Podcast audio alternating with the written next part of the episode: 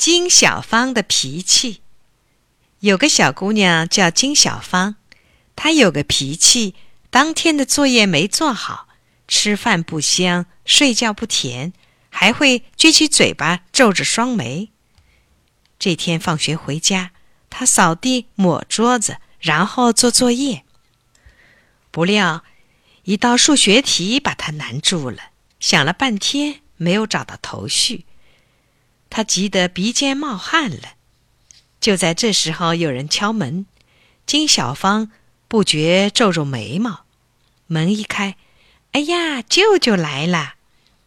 舅舅参军后几年都没来了。今天他探亲后要回部队去了，因为要转车，在这儿停留三小时。金小芳最爱舅舅了，她丢下铅笔，给舅舅端水洗脸。还冲了一杯咖啡，忙得乐呵呵的。不一会儿，妈妈回来了，她要舅舅住两天再走。舅舅指着红肿的脚面说：“姐啊，家乡发大水，公路不通车，我跑了一天一夜赶到县城，才乘上这趟车。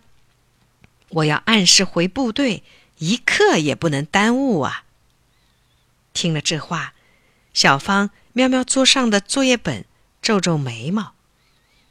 妈妈可没注意这些。她把小芳的作业本推到一边，开启和面粉、摊面皮，准备包饺子呢。小芳坐在桌子角落上，准备写作业。